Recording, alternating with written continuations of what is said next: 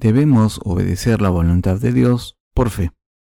Jueces 3 del 1 al 11. Estas, pues, son las naciones que dejó Jehová para probar con ellas a Israel, a todos aquellos que no habían conocido todas las guerras de Canaán, solamente para que el linaje de los hijos de Israel conociese la guerra, para que le enseñasen a los que antes no la habían conocido. Los cinco príncipes de los filisteos, todos los cananeos, los sidonios, los heveos, que habitaban en el monte Líbano, desde el monte de Baal Hermón hasta llegar a Hamat, y fueron para probar con ellos a Israel, para saber si obedecerían a los mandamientos de Jehová que él había dado a sus padres por mano de Moisés. Así, los hijos de Israel habitaban entre los cananeos, eteos, amorreos, fereceos, heveos y jebuseos, y tomaron de sus hijas por mujeres, y dieron sus hijas a los hijos de ellos, y sirvieron a sus dioses. Hicieron pues los hijos de Israel lo malo ante los ojos de Jehová, y olvidaron a Jehová su Dios, y sirvieron a los Baales y a las imágenes de acera. Y la ira de Jehová se encendió contra Israel, y los vendió en manos de Cusán Risataim, rey de Mesopotamia.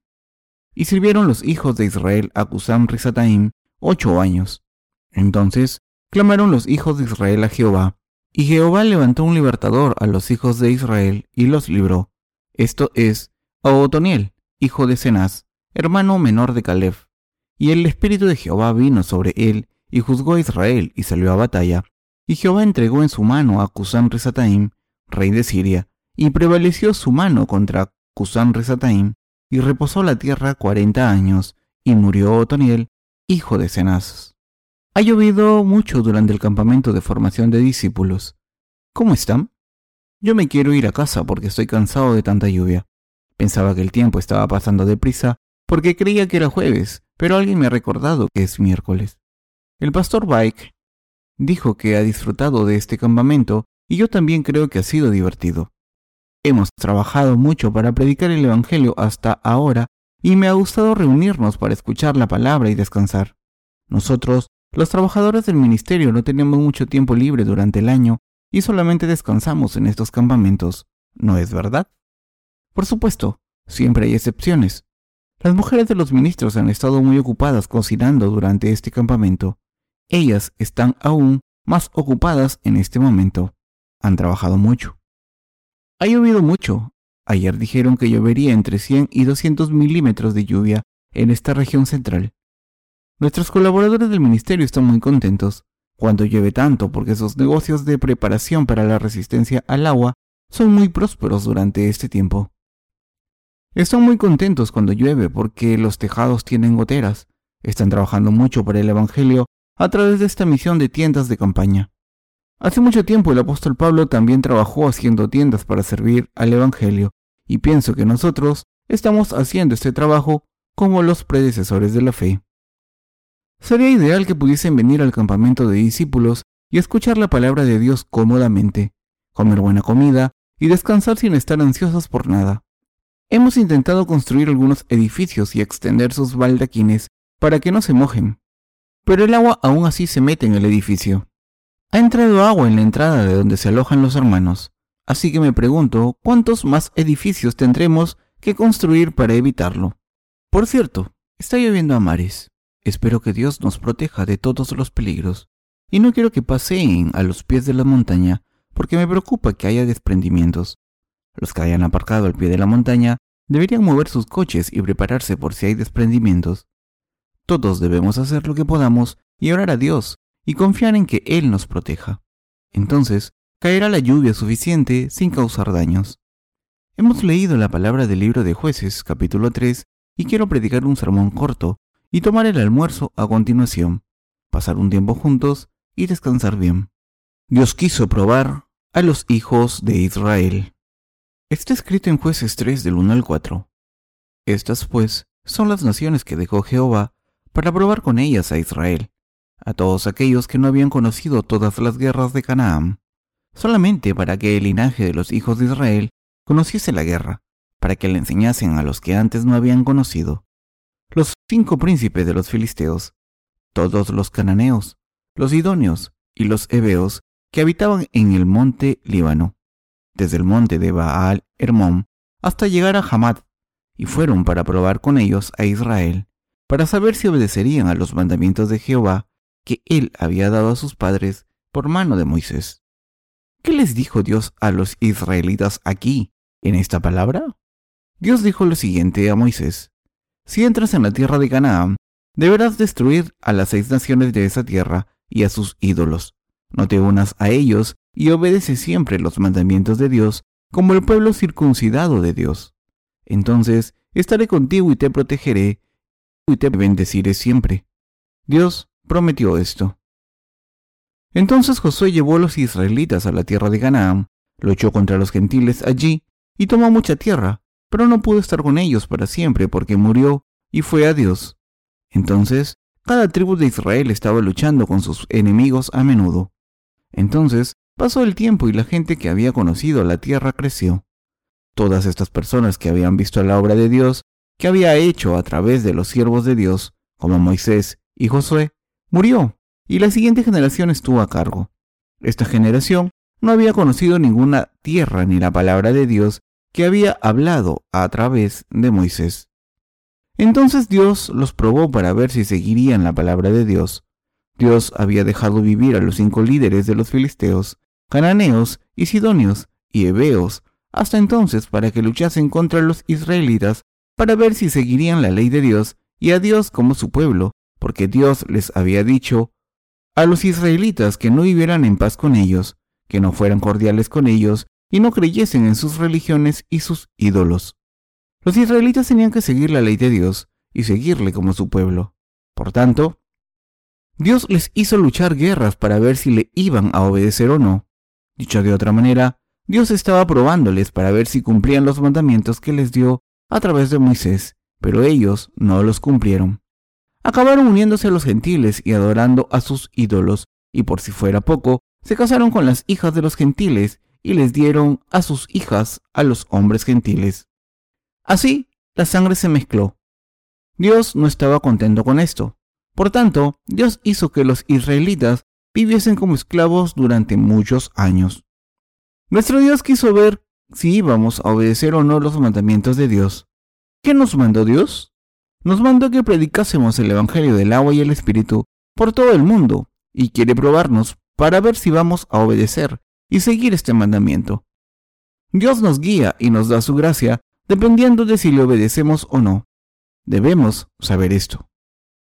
Dios le ordenó a los israelitas que fuesen a la tierra de Canaán, luchasen contra la gente de allí que no adorasen a los ídolos en los que creían y no se casasen con los gentiles. De manera similar, Dios nos ha ordenado a los que vivimos en el Nuevo Testamento que prediquemos el Evangelio del agua y el Espíritu por todo el mundo, y Dios nos ha ordenado a los justos que nos unamos solamente con la gente justa de la Iglesia de Dios y vivamos por la predicación del Evangelio. También nos ha pedido que no nos unamos con los que no han nacido de nuevo, que no tengamos relaciones con ellos y no dependamos de los dioses en los que creen. Y Dios examina con cuidado si escuchamos sus mandamientos. Hemos alabado la justicia del Señor después de recibir la remisión de los pecados. Y hemos llegado hasta este punto mientras servimos al Evangelio del agua y el Espíritu aunque hayamos tenido dificultades. Sin embargo, incluso ahora mismo, Dios quiere ver si estamos manteniendo nuestra fe, defendiendo nuestros corazones y predicando este Evangelio del agua y el Espíritu. Mira si nos hemos unido a la gente del mundo. Esto es lo que le importa. Esta era la voluntad de nuestro Señor. Hemos estado sirviendo al Señor durante mucho tiempo. Entonces, a veces deseamos en nuestro corazón que el Señor venga pronto.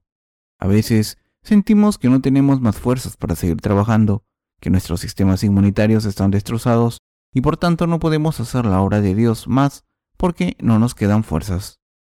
Ahora hemos gastado todas las fuerzas que teníamos al principio. Ahora debemos mostrar nuestras fuerzas para completar la fase intermedia de nuestro ministerio y servirlo con todas nuestras fuerzas al final de los tiempos. Así que espero que nuestro Señor nos dé fuerzas todos los días.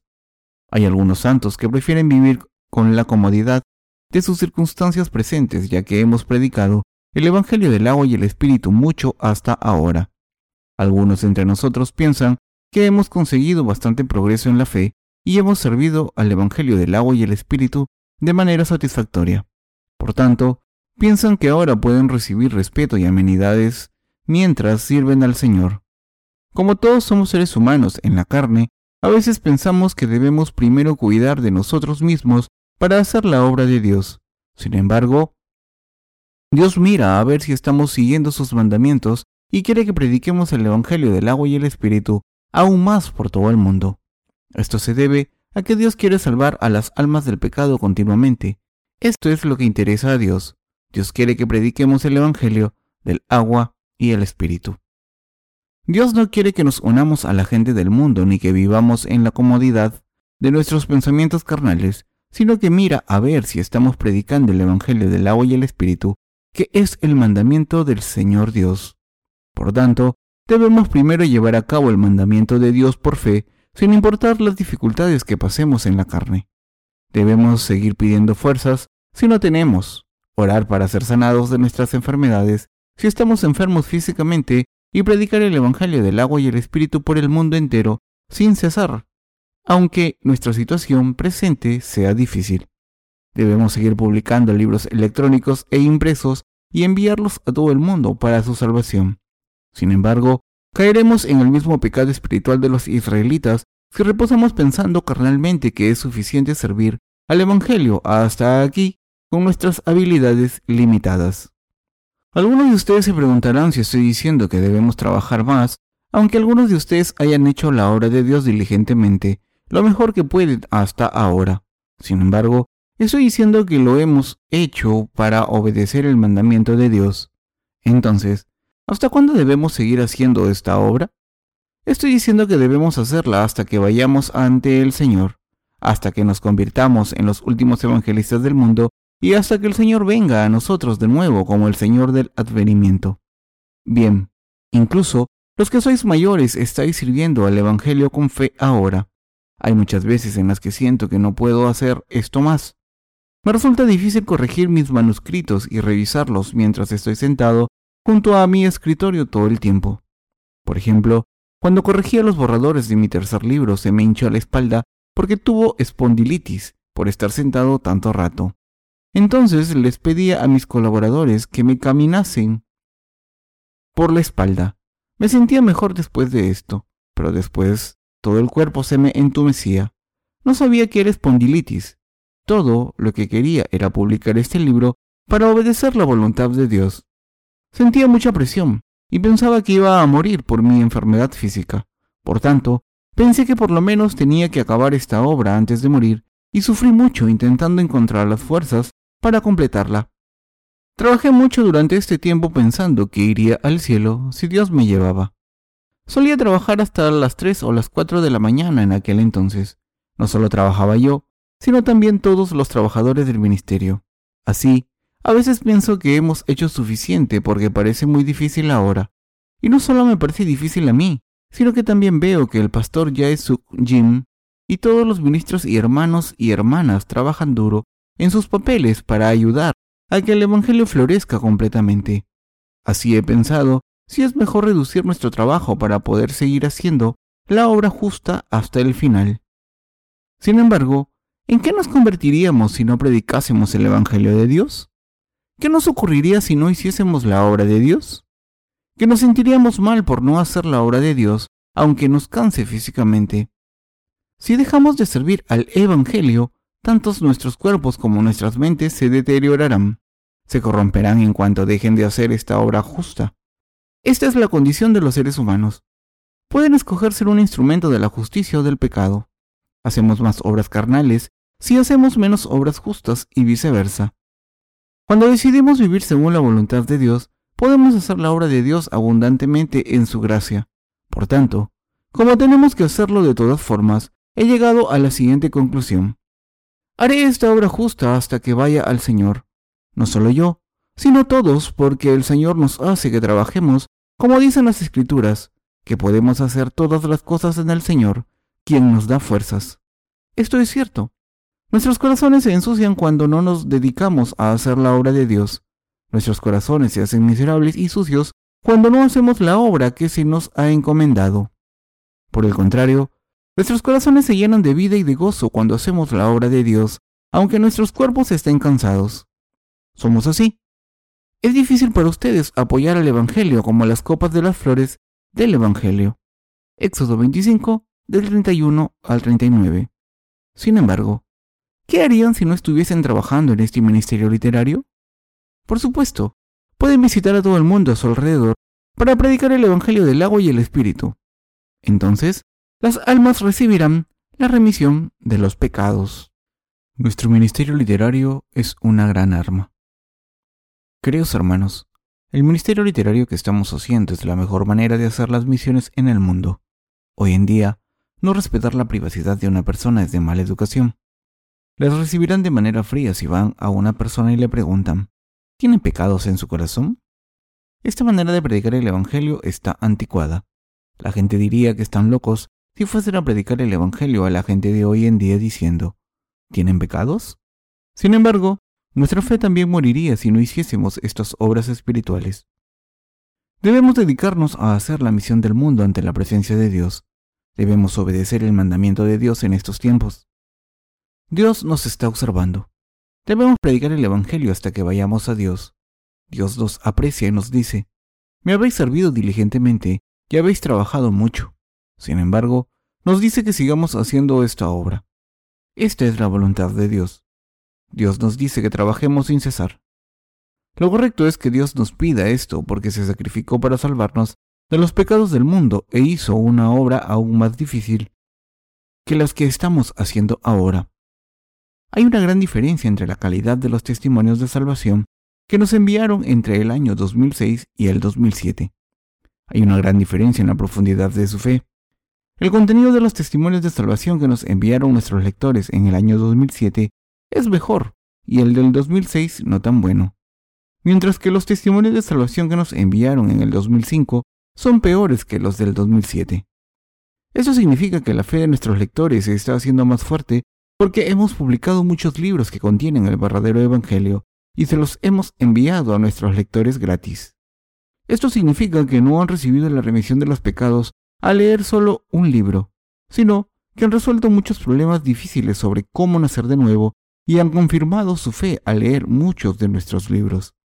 Han creído en el Evangelio del agua y el Espíritu en sus corazones al leer nuestros libros, y algunos han solicitado ser colaboradores nuestros para distribuir nuestros libros porque han creído que este Evangelio es correcto y es la verdad de la salvación. Están haciendo la obra de Dios ahora con nosotros porque el Evangelio del agua y el Espíritu se ha asentado en sus corazones.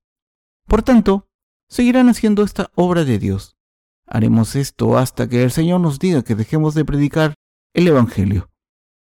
Queridos hermanos, ¿cuánto más podemos servir al Evangelio del agua y el Espíritu en el futuro?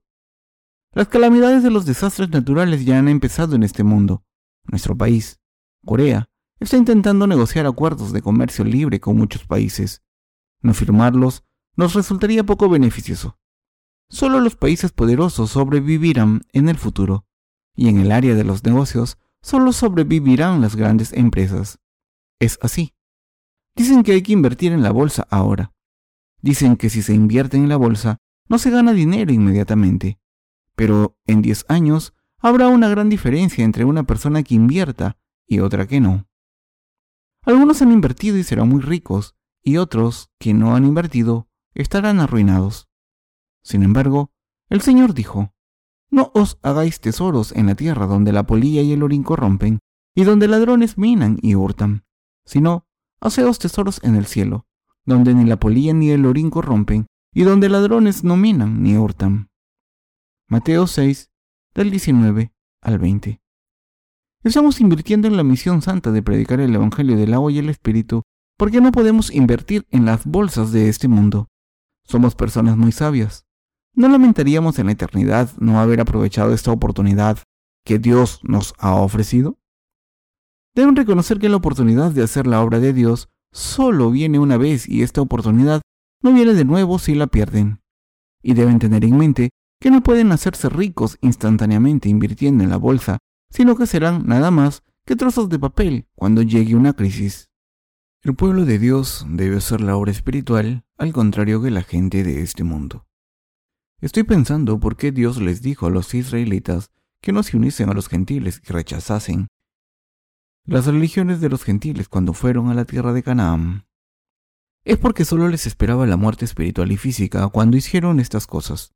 De manera similar, los que nos hemos convertido en el pueblo de Dios debemos darle gloria a Dios. Los justos perecerán cuando se unan a la gente de este mundo. Hacer esto es oponerse a la justicia de Dios. Los justos se convierten en enemigos de Dios si se unen a los gentiles. La gente que no cree en el Evangelio del agua y el Espíritu se está oponiendo a la justicia de Dios. Las escrituras llaman a la gente de este mundo cabras.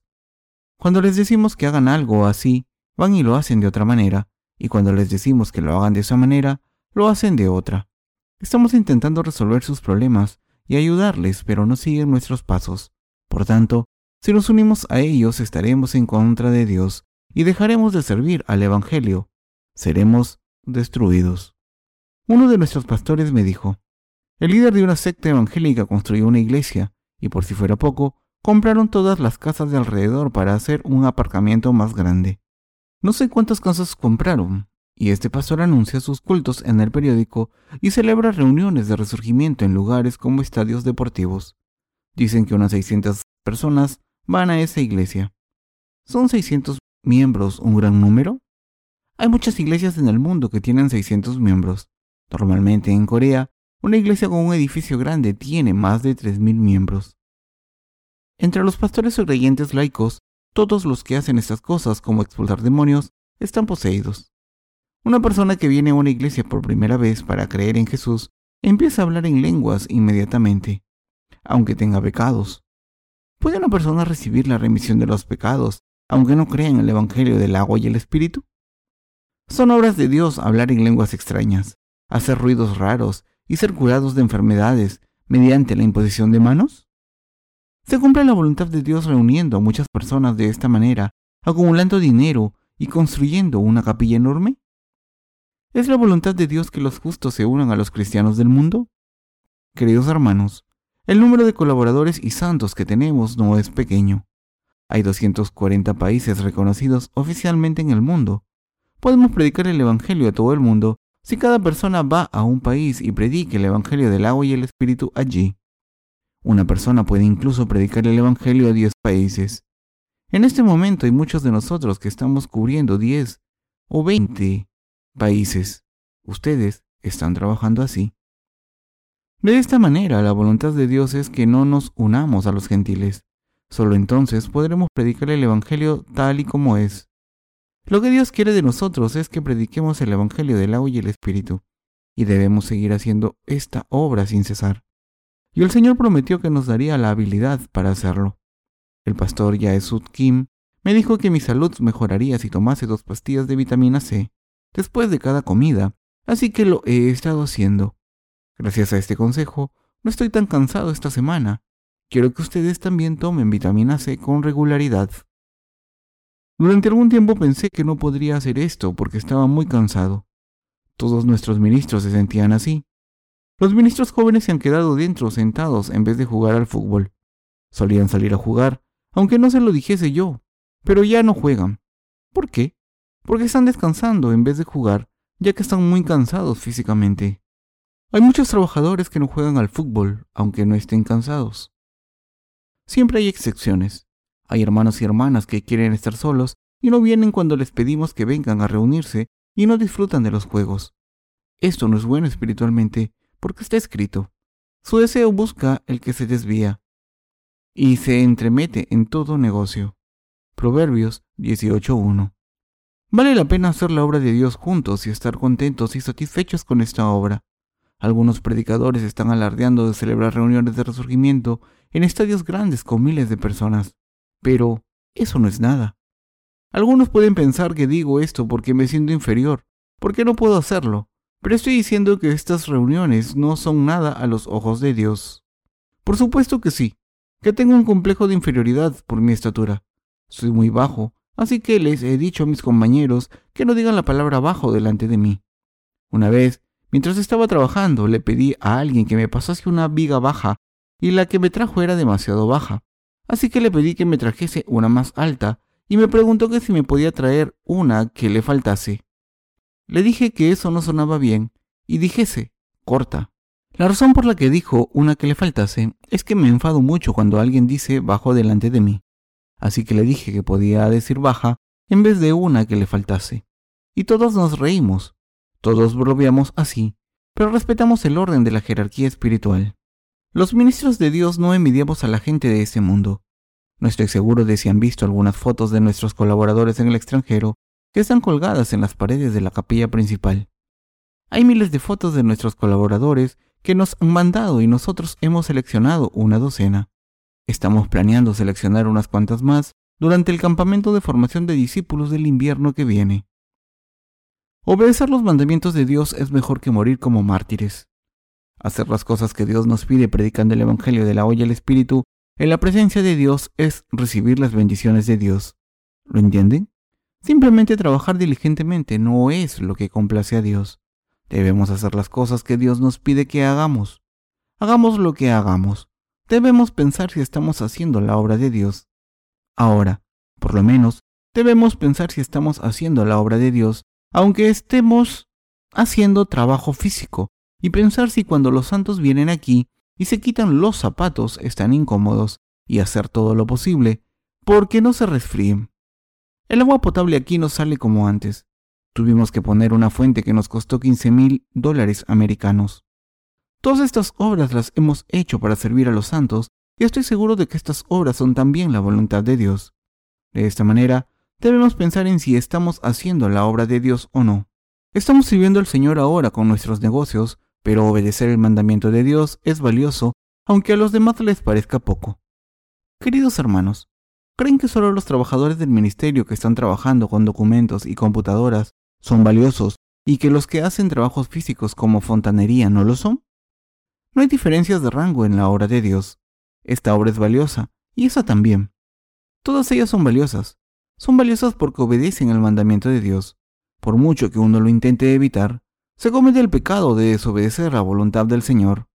Dios, si no se hace la obra que obedece el mandamiento de Dios en su corazón. Dios le pidió a los israelitas que no se uniesen a los gentiles y no sirviesen a sus dioses cuando los israelitas fueron a la tierra de Canaán. Dios no habla con todo detalle de esto en el libro de Deuteronomio. Josué predicó la voluntad de Dios después de la muerte de Moisés. Sin embargo, los israelitas dejaron de seguir los mandamientos de Dios y abandonaron a Dios para unirse a las naciones gentiles y casarse con los gentiles. Habían creído en las religiones de los gentiles y vivido con ellos. Esta no era la voluntad de Dios. Dios les avisó de que les mandaría maldiciones si hacían estas cosas. Por tanto, los israelitas pagaron el precio de su desobediencia y fueron esclavizados. Nosotros también nos sentimos así. Si mantenemos la fe en el Evangelio del agua y el Espíritu y obedecemos los mandamientos de Dios, Él contesta nuestras oraciones cuando le oramos para que nos dé fe y ayuda. Podemos vivir con prosperidad bajo la protección de Dios, física y espiritualmente, si vivimos así, aunque la gente del mundo no nos ayude. Sin embargo, la maldición de Dios caerá sobre nosotros si nos unimos a la gente de este mundo, aunque seamos el pueblo de Dios, si nos unimos con sus religiones. Debemos vivir una vida consagrada, separados del mundo para obedecer la voluntad de Dios y predicar el Evangelio del agua y el Espíritu por todo el mundo. No debemos unirnos a la gente del mundo. No debemos considerarlos nuestros amigos. ¿Lo entiende? Debemos obedecer la voluntad de Dios y debemos llevarla a cabo. Debemos llevar a cabo la voluntad de Dios. Queridos hermanos creyentes, verán lo maravilloso que es obedecer el mandamiento y la voluntad de Dios. ¿Es cierto o no? Estamos felices por haber obedecido a la voluntad de Dios. Aunque algunos proyectos no hayan tenido mucho éxito, estamos contentos por haber obedecido a la voluntad de Dios. Le damos gracias a nuestro Dios y le alabamos. Amén.